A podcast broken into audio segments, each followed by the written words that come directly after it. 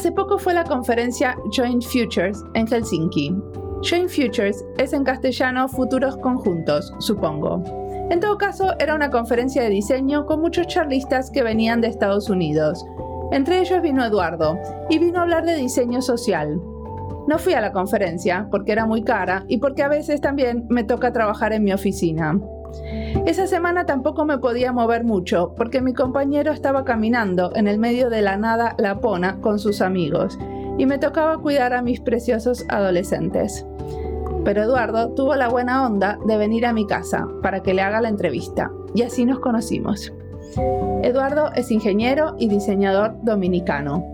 Trabajó mucho tiempo como director en los servicios digitales de Estados Unidos. Incluso en los medios sociales tiene una foto de él saludando a Obama. Ahora empezó una empresa de diseño social y hacen unos proyectos de lo más interesantes. Dejemos a él contar su historia. Mi nombre es Mariana Salgado, esto es Diseño y Diáspora.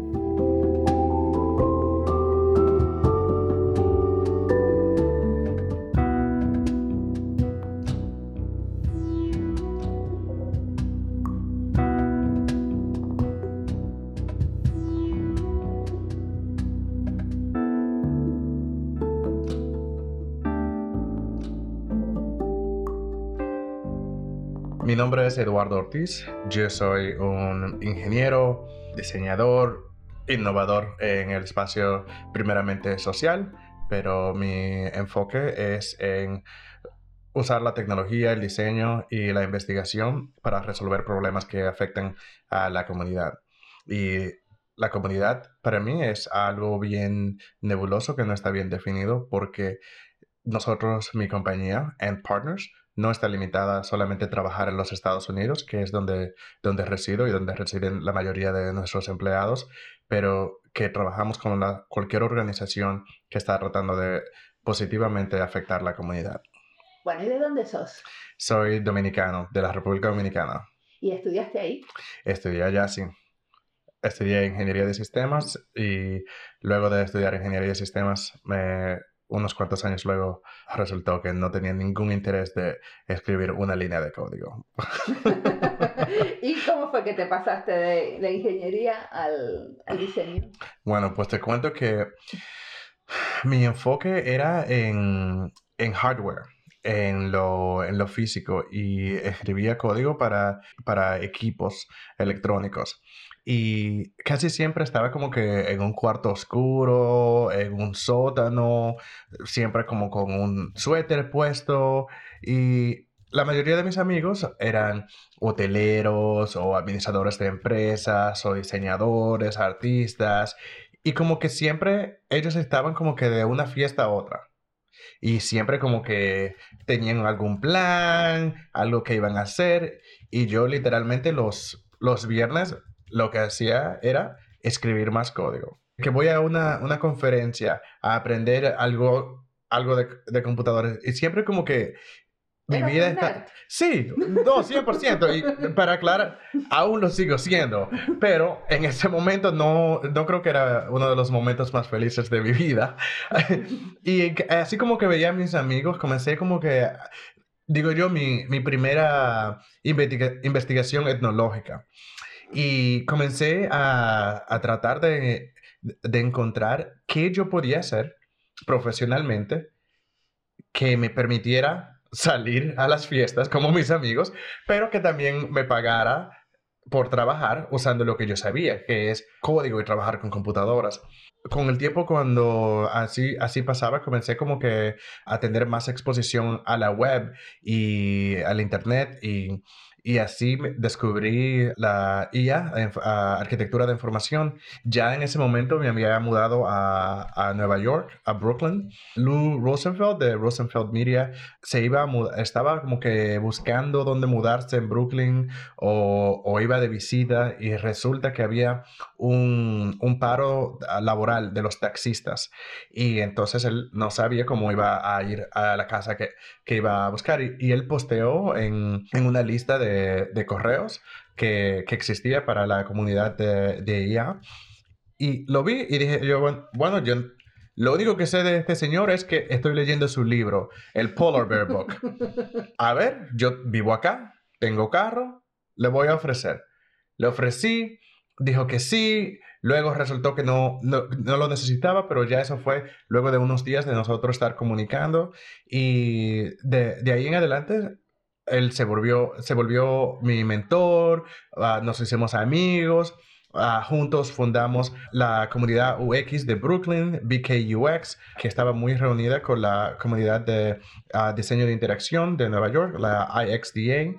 Y de allá para acá como que todo ha sido rápido y como que sin sentido, porque de ser ingeniero enfocado en los ah, sistemas ah, electrónicos primariamente. Comencé luego a trabajar eh, como backend, uh, como ingeniero de, de backend. Y de, ahí salté al frontend. Y en ese momento como que ya tenía más exposición a cómo la gente consumía información y la necesidad de entender cómo la gente quiere consumir información. Y entonces me convertí o me comencé a llamar Information Architect, arquitecto de información. Me ofrecieron un trabajo, dejé de escribir código y luego de, allá para acá ha sido como que un, un ciclón como han pasado las cosas, porque de verdad he tenido unas oportunidades absolutamente inmensas. Yo hablé en la primera Interactions Conference, la primera conferencia de interacción en, en Savannah, Georgia. De allá para acá, como que hablo cada uno o dos años en diferentes conferencias y no sé, he, tenido una cantidad de... Buena suerte. Ah, de buena suerte, que es absolutamente... en el lugar indicado, en el momento indicado. Exactamente. Me he encontrado en el lugar indicado, en el momento indicado, montón de veces y a eso le, le achaco mucho la donde estoy hoy. Y decime, ¿siempre hiciste diseño social o cómo empezó esto del diseño social?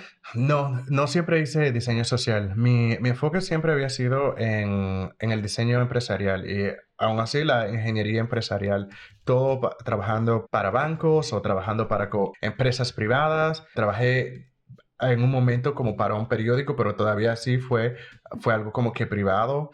Luego Tuve dos años que, que no estuve trabajando porque ah, yo también pasé tiempo en la Marina de Guerra de los Estados Unidos y en lo que estaba fuera del país no estaba enfocado en, en diseño, pero resulta que es como que si no, si no pudiese dejarlo al lado, porque como yo trataba y como anotaba todas las cosas que pasaban con, con mi equipo, era como si fuese, estuviese haciendo un diseño etnográfico una de las cosas que pasó en un momento fue que uno de los marinos míos me dijo justo antes de una misión, yo no puedo ir. Y yo, como que no? Y me dice que, el, que yo lo tengo que mandar para Estados Unidos de nuevo, desde Afganistán. Y yo, pero, ¿qué es lo que está pasando? Luego de mucho como que a darle tiempo de que hable, igual que como hacemos con los usuarios o con los ah, consumidores, que uno hace la pregunta, se calla y le da el espacio. Finalmente, como tres o cuatro minutos, comienza a lagrimar y luego a llorar. Y me dice, sargento, mi esposa no tiene nada de dinero. Ya fueron y incautaron mi carro. Le acaban de decir que le van a quitar la casa y la van a tirar a la calle y también que van a llamar a la agencia de, del bienestar de los niños para que los quiten a, los niños. Porque yo había tomado un, un préstamo para, para el carro y no había calculado bien las cosas y ella se ha, se ha, quedado un poco atrás haciendo los pagos y ya la van a tirar a la calle. Yo tengo que irme. Ella ni siquiera tienen para Pampers. Y yo, ¿cómo? No, espérate. Lo primero que hice fue, vamos a resolver el problema inmediatamente. Y le pasé como, creo que fue como 500 dólares de mi banco a su banco. Le dije, mándaselo a tu esposa, que le compre comida a los niños, que le compre los, los Pampers a los, a los niños y vamos a, resolver este, este, problema. Bien, eso pasó luego de como dos semanas. Luego yo estuve hablando con, con un amigo que había conocido antes, a John Yura, y en hablando con él, me dice que él está trabajando para el Consumer Financial Protection Bureau, Departamento de Protección Financiera al Consumidor en Estados Unidos, que lo acababan de establecer esa, esa agencia y me dice que tienen que van a comenzar a, llevar a nuevos diseñadores y que están buscando, diseñadores, que si yo quiero formar parte de ellos. Y yo le dije a él que sí, que me encantaría, pero yo solamente me iba a enfocar en cosas que afectaban a los veteranos y a los que uh, estaban en las Fuerzas Armadas. Como todas las cosas que pasan en el mundo, se me olvidó. Ya regresé. Se te olvidó. Te se ofrecieron me, trabajo y te, se te olvidó. Completamente se me olvidó aplicar. Ah, se te aplicó la, la, sí, el deadline. Me, se te fue. Sí, me dijo cuándo aplicar, cómo, todo, que me estaban esperando. Se me olvidó. Yo regresé a Estados Unidos el, um, en mayo del 2012 y en julio 11, me acuerdo, John me manda un mensaje y dice, hey, ¿y qué pasó? ¿Dónde está tu aplicación? Y yo le dije, ¿cuál aplicación? Me dice, la del trabajo del, del CFPB. Y yo, ay, se me olvidó. Y me dice, ok, quédate con tu teléfono, te voy a llamar. Y yo, bueno, tengo que buscar trabajo. Yo todavía estoy trabajando con las Fuerzas Armadas y estoy en recuperación de una cirugía. Entonces no estoy como que en, en el uh, correcto momento uh, mental. Y como que no me, no me importó, pero me llama esa tarde y me dice, acabamos de extender la aplicación por dos días. Tienes que aplicar inmediatamente. Y yo, bueno, ok. El 12 es mi cumpleaños, el, al, al próximo día dije yo tengo que hacerlo ahora porque el 13 de seguro que aún estoy borracho. Entonces, el 11 de, de julio apliqué cuando John me llamó y en octubre comencé a trabajar a través de, de, comenzar a trabajar en productos financieros para proteger a los veteranos y para proteger a los consumidores. Ahí como que fue que me, me picó esa, ese, ese insecto del diseño social y de allá para acá, todo lo que me he enfocado, aun cuando ha sido en empresas privadas, ha sido en, a beneficio de, de la comunidad. ¿Cómo empezó la, tu empresa? And Partners comenzó hace dos años y comenzó porque, bueno, hubo un cambio de régimen en el gobierno de Estados Unidos y simplemente muchos de nosotros que estábamos dentro del gobierno trabajando para la US Digital Service no nos veíamos cara a cara con las nuevas pólizas que estaba, que estaba poniendo esta nueva administración. Yo principalmente estaba trabajando en reforma migratoria y todo mi trabajo literalmente lo estaba viendo como lo estaban pisoteando. Cuando anunciaron el primer impedimento de entrada global para, para personas uh, de origen musulmán, dije no, ya, aquí esta es mi raya. Y como diseñador al fin, uno como que tiene que hacer un llamado. Y entonces fui y me hice un tatuaje que, dice, que dice resistir en, en español. Y me lo puse en, en, toda letra roja, bold, en un font que, que diseñé yo, porque diseñador al fin, ¿verdad?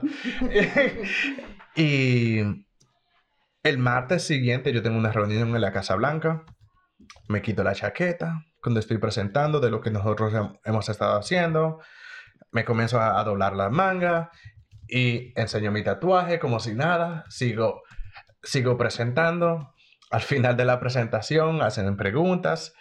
Ya tú ves que hay como que varias caras, como que bien enfadadas, pero no tienen nada que decir porque yo ni siquiera he aludido de nada del tatuaje, simplemente estoy haciendo mi trabajo. Y les respondo cordialmente, con respeto, profesional al fin, ¿verdad? Y entonces ya terminamos, salen uno de los cuantos de ahí como que bien enfadados y luego me dice mi jefe, eh, quizás para la próxima tú te puedes dejar la camisa sin remangar. Yo me imagino que vamos a tener más éxito así. esa fue la última vez que fui a la Casa Blanca. O mejor dicho, esa fue la última vez que me invitaron a ir a la Casa Blanca. ah, pero bien al fin, lo que hice luego de, luego de eso fue que comencé a montar la compañía con dos otros amigos de un otro diseñador e, e, investigador y otro ingeniero. El ingeniero es también uh, hispanohablante uh, de México. Y comenzamos a poner la compañía y el punto de la compañía era que iba a ser el, um, el paracaídas de nosotros. que no íbamos a hacer nada y si las cosas se iban tan mal, nos íbamos para la compañía y comenzábamos a trabajar ahí. Bueno, resulta que las cosas fueron tan mal que nos salimos del gobierno y comenzamos a trabajar. ¿Eran todos que trabajaban para el, Digital Services del gobierno de Estados Unidos? Sí, tres de nosotros éramos. Y luego de entonces, en lo que va, comenzamos oficialmente en marzo de este año como a coger trabajo de paga y tres de nosotros y ahora somos once. Wow, ¿y qué, quiénes son tus clientes? Inicialmente cuando salimos del, del, gobierno, nuestros clientes lo estábamos, era diferente porque nosotros estábamos yendo donde ellos y diciéndole, nosotros tenemos esta capacidad, nosotros vamos a hacer esto, te lo vamos a entregar a ti y tú nos pagas. O simplemente te lo vamos a entregar a ti porque debe de estar debajo de tu como que bandera. Y lo primero que hicimos con eso fue, hay una organización que se llama Immigration Action Network en los Estados Unidos. Ellos trabajan mucho en el área de, de inmigración y como una... Una ONG. Sí, sí, una ONG exactamente. Y ellos trabajan con la Chan Zuckerberg Initiative. En hablando con ellos, la Chan Zuckerberg nos dijo, nosotros le vamos a pagar a ustedes para que trabajen con esta ONG y le ayuden a crear la segunda versión de un programa que tienen ellos que se llama Citizenship Works, que el programa permite que mm, personas que son residentes legales de Estados Unidos apliquen para su ciudadanía con acceso a asesoría legal completamente gratis. Y lo que llevó a eso fue que muchas personas que aplican para ser ciudadanos se le devuelve su aplicación por hacer errores mínimos. O no firmó en, dentro de la cajita. O no le puso el, cheque, el chequeo a, acá. O, o le, usted firmó en, en, tinta, en tinta morada. O sea, unas cosas tan estúpidas. Pero desafortunadamente son parte de la ley y con asesoría legal son errores que una persona que no está al tanto de eso podría no cometerlos. Entonces el índice de las personas que son aceptadas fuese mucho más alto. Esa era la, la teoría por la que nos ah, contrataron. Bueno, hicimos ese trabajo y todo salió bien. Y luego de ahí como que el apetito de nosotros creció aún más. El año pasado, luego en lo que estábamos como que buscando qué más vamos a hacer, el año pasado vimos como la administración de Trump decidió separar familias en la frontera del sur. Comenzamos a investigar por qué está pasando, qué están haciendo las, las ah, organizaciones, la ONG que están allá y cómo nosotros podemos ayudar. ¿Qué podemos hacer como ingenieros y diseñadores, investigadores? Nos hicieron saber en lo que hacíamos nuestras entrevistas fue que todas las organizaciones trabajan individualmente. el único contacto que tienen es si yo te mando algo a ti por correo electrónico o si te lo digo en persona, pero no había ningún sistema de computadoras que los permitiera fácilmente tramitar data entre un grupo u otro o ayudarse el uno al otro. Y entonces lo que vimos fue una oportunidad en ese momento de crear un, un sistema para los ah, abogados y las personas que estaban ayudando a, a, la, comunidad, para que el sistema le diera la oportunidad de ellos de como que registrar a personas con las que tenían contacto, principalmente los adultos, y así tomar como que la información de entrada del adulto si, si hablaban con ellos, ok, deme su nombre, su, su información, con cuántos niños vino, cuál es la relación con, con, el, con el menor de edad y, o con la menor de edad.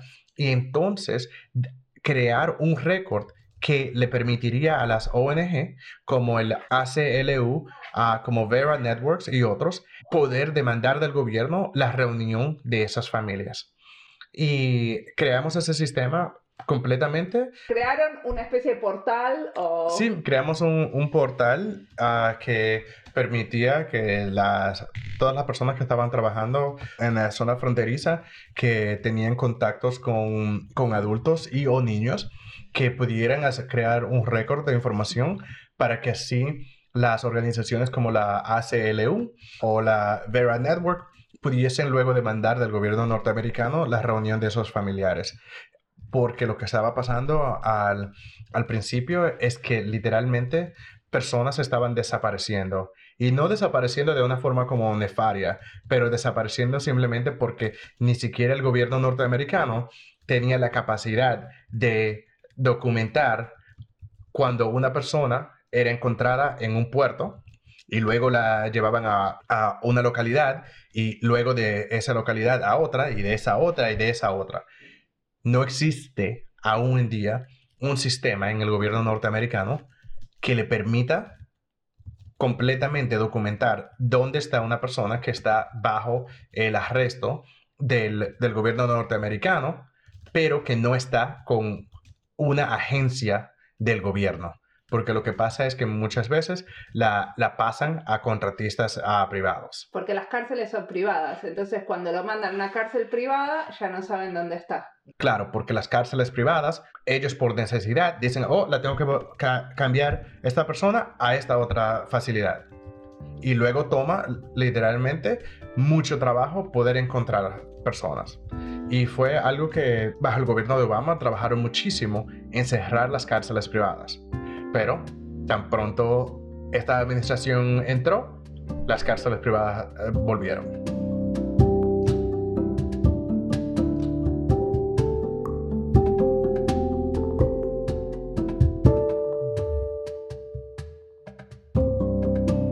La charla con Eduardo me hizo acordar a la charla con el malaguero, en el episodio 12.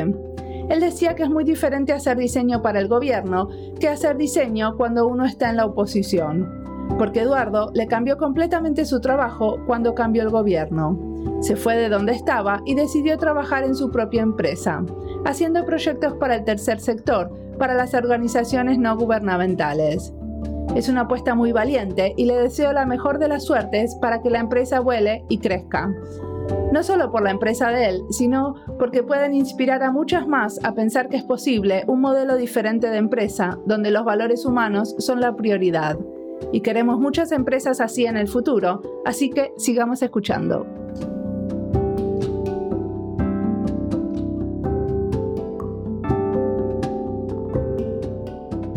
No está muy bueno. Para nada. ¿Y este trabajo quién lo financió? ¿O lo hicieron ustedes? ¿Se lo donaron a la comunidad? Lo financió mi bolsillo. Cuando comenzamos este trabajo, lo comenzamos sin conocer a nadie, sin tener reputación, o sea, lo comenzamos porque era lo correcto. En unos cuantos días luego ah, hablamos con una amiga de, nosotros, Vivian Grobard, que trabaja para um, New America y ella me comentó que New America estaba interesado en crear un sistema para ayudar a la zona fronteriza. Y en lo que hablamos fue como que un mind meld. los dos estábamos como, pero espérate, si estamos en cada uno en, un, en el otro lugar de la moneda vamos, vamos a hacer esto juntos. Y entonces creamos como una, un grupo para trabajar, para trabajar juntos con New America proveyendo la, el enlace a la comunidad y el enlace a las organizaciones y en Partners trayendo la, la experiencia en diseño, ingeniería e investigación, también con el soporte de un montón de personas que decidieron ayudar porque vieron también que esto era algo que, que se necesitaba hacer. O sea que hicieron como un crowdfunding para eso. No, no hubo dinero aún. Ah, pero, pero, sí fue, pero sí fue algo de la, de la comunidad, porque la comunidad en sí comenzaron a, a, las personas comenzaron a llamar a hacer, ¿cómo, ¿cómo te podemos ayudar? Diseñadores, ingenieros, y no los comienzo a nombrar porque no les voy a, no los voy a poder nombrar a todos y sería un, sí, no, no sería no, Nombrar gente siempre es aburrido. Perfecto, entonces. Alguno puedes nombrar, pero si empezamos con las listas, entonces se me va el podcast. Perfecto. nombrar gente que, que está buenísimo que te haya ayudado un montón de gente. Sí, pero mucha gente, mucha gente ayudó y obviamente estoy muy agradecido y fue un, un, éxito. Le permitimos, luego el sistema se le entregó a Vera Network, que trabajó como el enfoque central para las organizaciones y la creación del sistema fue algo que nos mostró y le mostró a la comunidad que cuando uno se dispone a hacer algo, se puede. O sea, la, la, excusa de que, oh, no somos nadie, no hay dinero, es simplemente eso, es una excusa. Y mm, contame, ¿qué te ves haciendo en unos años? Uf, buena pregunta. Yo creo que en unos años me veo, me veo haciendo, me veo haciendo lo mismo, trabajando con la comunidad, tratando de utilizar diseño, investigación e ingeniería para tratar de crear programas que impactan positivamente a la comunidad principalmente enfocado en crear programas de tecnologías desde un punto ético. Perfecto. ¿Y qué cosas te inspiran en este momento? Bueno, me inspira cantidad de cosas. Me, me inspira ver la, cómo las comunidades se, se ayudan el uno al otro, cómo las personas sobrevienen a adversidades pero también algo que me, que me está inspirando y como, no tan solo inspirando, pero que lo estoy viendo ahora mismo como un foco hacia lo que quiero hacer, es un libro que se llama Extreme Ownership, escrito por dos Navy SEALs, por Jocko Willink y Leif Babin. Y habla de la Marina. Habla de la Marina y de la, del trabajo que, que ellos hicieron como Navy SEALs, pero lo más importante es cómo los dos muestran los rasgos de, liderazgo y cómo esos se pueden trasladar a la comunidad y al, sector privado. Por lo que me gusta tanto el libro y, vuelvo a como que a releerlo, es por algo que dicen ah, bien, bien como que temprano en el libro, que solamente porque uno existe dentro de un organismo, de una comunidad, de una empresa, a un nivel bajo, no significa que uno no tiene un nivel de autonomía ni un nivel de responsabilidad. Que uno es responsable no tan solo por uno mismo, pero también por los demás. Y ese sentimiento de que nosotros cada uno somos responsables de cada, de cada uno y del otro. Es algo como que tan especial porque verdaderamente es como que un mensaje de amor. Es, es decir, o sea, ninguno, nadie existe en una burbuja. Nadie existe solo. Y si nos dedicáramos más, si, si pusiéramos más, más enfoque en ayudarnos los unos a los otros, ¿qué sería lo que no podemos cumplir? Bueno, es interesante también que dice esto de la autonomía cuando está viniendo de las Fuerzas Armadas estadounidenses que en general se conocen por ser muy jerárquicas y que en, general en las Fuerzas Armadas hay poca autonomía. Sí, Sí, no, completamente. Y es algo, he leído otros libros, pero ya esto va mucho más en, cuanto a las Fuerzas Armadas, pero eso me llevó a leer algunos otros libros en cuanto a los Navy SEALs principalmente, y es que aunque ellos sí tienen esa misma estructura jerárquica, al igual que todos los otros grupos, hay un momento en el que no existe. Y ese momento es por lo general cuando están trabajando en cosas importantes. Como lo ponen es que siempre hay una persona responsable, pero esa persona responsable siempre cambia porque es basado en la experiencia, basado en la necesidad del momento. Y tener esa capacidad de, de ser fluido y de poder moverse de, acuerdo a las necesidades es lo que lo hace importante. Y es algo que nosotros hemos como que bien, bien aceptado en, Partners. Y cada, cada proyecto que tomamos tenemos un investigador, un diseñador, un, ingeniero y una persona encargada del producto. El ideal es que no hay nadie que está simplemente a cargo del, del proyecto los cuatro están a cargo del proyecto porque los proyectos cambian y la necesidad de hacer lo correcto cambia en cuestión de minutos y teniendo cuatro personas que son responsables del proyecto completo de ellos mismos y de cada y de cada uno para nosotros ha sido algo que nos ha dado mucho éxito. Buenísimo. ¿Te puedo hacer una última pregunta que me quedó picando? ¿Por sí, claro. Un ciudadano dominicano decide ir a la Marina estadounidense. Muy buena pregunta. Bueno, primero que todo me convertí en ciudadano americano en los 2000 y pico. Yo creo, tú me preguntaste también qué fue lo que me llevó a como querer involucrarme con, con cosas sociales. Y si lo analizo desde este punto, yo creo que siempre como que había estado en la parte de atrás de mi cabeza, que siempre quería como que hacer las cosas correctas y poder tener un impacto positivo en la, en la sociedad en la que vivo y en la, en la que convivo. Y cuando terminé la universidad, trabajé, fui exitoso y ya hice como que muchas cosas. Para mí dije, bueno, he hecho todo esto. Ahora me toca a mí darle la oportunidad a otra persona a que lo pueda hacer. Y de la forma que, lo vi fue de, si yo me entro a la Marina de Guerra, otra persona no tiene que entrar y esa persona va a tener una oportunidad de poder realizar sus sueños, de poder ir a la, universidad, de poder comenzar una familia, trabajar. Y por eso fue, fue como que un sueño altruístico para mí. Y, o sea que vos no querías ir por vos a la Marina. No por mí, por mí, sino de la forma que lo vi fue que, otro no vaya. que era lo, lo correcto para que otro no vaya. Muy interesante. bueno, muchísimas gracias. Gracias a ti, Mariana.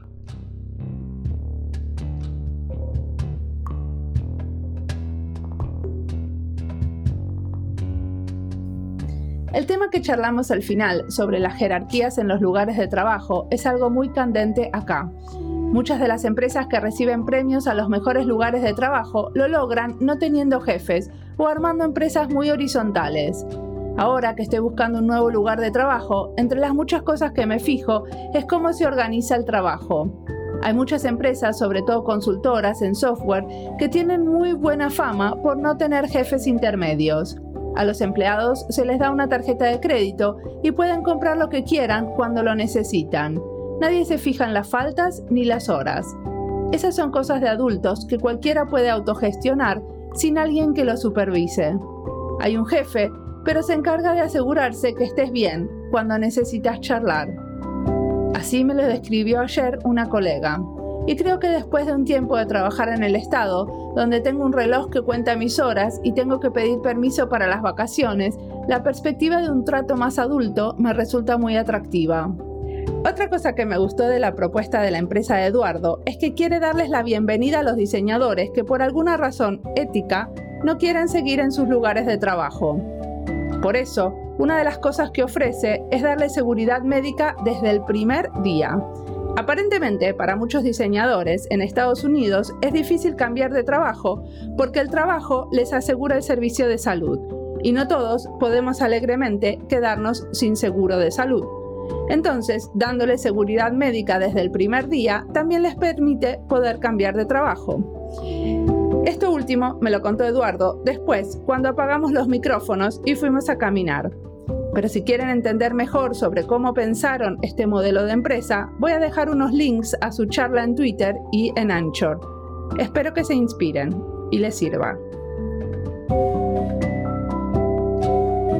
La producción del podcast es de Andy Fechi, la edición de sonido de este episodio es de Julián Pereira. Este podcast está publicado con licencias de Creative Commons con Attributions.